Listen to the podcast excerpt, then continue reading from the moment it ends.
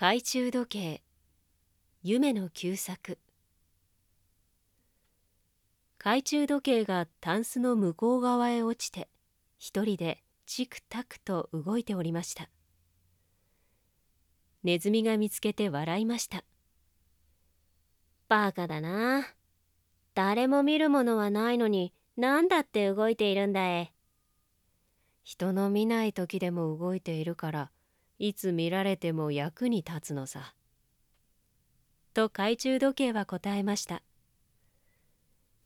人の見ない時だけかまたは人が見ている時だけに働いているものはどちらも泥棒だよ。